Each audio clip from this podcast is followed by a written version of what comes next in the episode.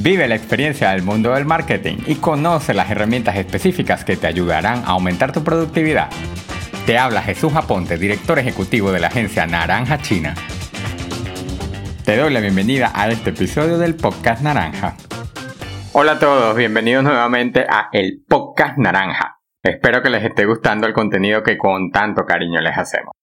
Hoy hablaremos de redes sociales, y aunque el tema está inmensamente trillado y guayado, es importante que sepas que este canal forma parte fundamental de una estrategia de marketing digital 360 para cualquier empresa, marca, emprendimiento, emprendedor, producto, eh, servicio, etc. Las redes sociales forman parte fundamental de esa estrategia de marketing 360.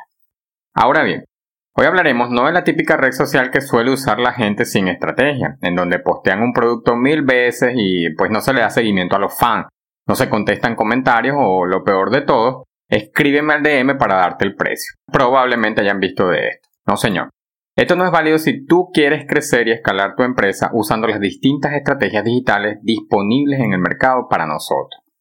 Pero primero lo primero, ¿qué es una red social? Hay gente que probablemente todavía no reconozca claramente lo que es una red social. Creo que aunque todos lo sepamos, nos cuesta definirla y no es tan complicado. Es que como hoy día es tan normal y natural tener un perfil social, pues entendemos que es una herramienta que viene con nuestro certificado de nacimiento. Pero si nos toca ponerle nombre y apellido al concepto, no es más que un escenario donde podemos compartir nuestras experiencias con otros usuarios que formen parte de ese escenario. Cuando menciono experiencia me refiero entonces a imágenes, videos, audios, tutoriales, webinars, testimonios, tips, estrategias, día a día, resultados, etcétera, etcétera, etcétera. Ahora bien, ¿qué tanta importancia tiene una red social para nosotros? Pues debe tener la suficiente como para prestarle la atención correcta a cada perfil que tengamos. Si nos vamos a las estadísticas, los canales más usados para compartir experiencias por la población mundial son Facebook, YouTube, WhatsApp, Messenger, WeChat, Instagram y TikTok, en ese mismo orden. Claramente tienes que usar una o dos de ellas, al menos para comenzar toda tu estrategia. Si lo llevamos al ámbito local, Facebook, Google y YouTube están dentro de las cinco páginas más visitadas en República Dominicana, compitiendo con Listing Diario y Diario Libre. Esto nos dice que la gente, tu audiencia, lo que desea es expresarse e informarse. Adentrándonos un poco más en el tema de las estrategias de marketing digital 360, quiero pedirte, bueno, más bien rogarte, que si vas a comenzar con una red social, por favor no la abras y la dejes así, olvidada. Es lo peor que puedes hacer. Te pongo un ejemplo. Si te tocara buscar un perfil en Instagram de un hotel en Samaná y te consigues con dos opciones. Uno que muestra en video la experiencia de sus habitaciones, el sonido del mar, al abrir las ventanas y hasta el desayuno en la cama. Todo un mundo. Ahora, la otra opción tiene una última foto de noviembre de 2019. Claramente decides por el que cautivó tus emociones.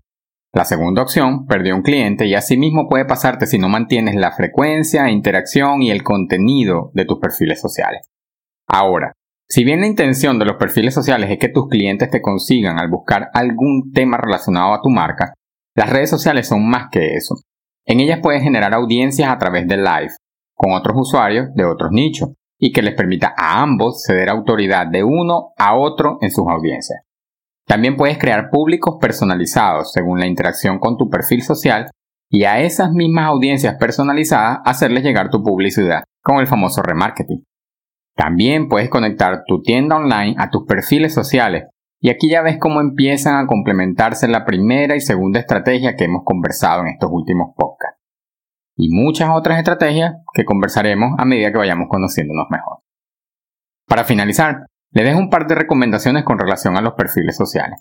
La primera de ellas, no le pidas a tu cliente que te escriba un DM para saber el precio de tu producto o tu servicio. Si no quieres escribirle tus tarifas en un comentario, escríbele entonces directamente tú, pero no le pidas que lo haga él. Suficiente tiene el cliente con enviarnos un primer comentario para tener que enviar otro. No, nada que ver.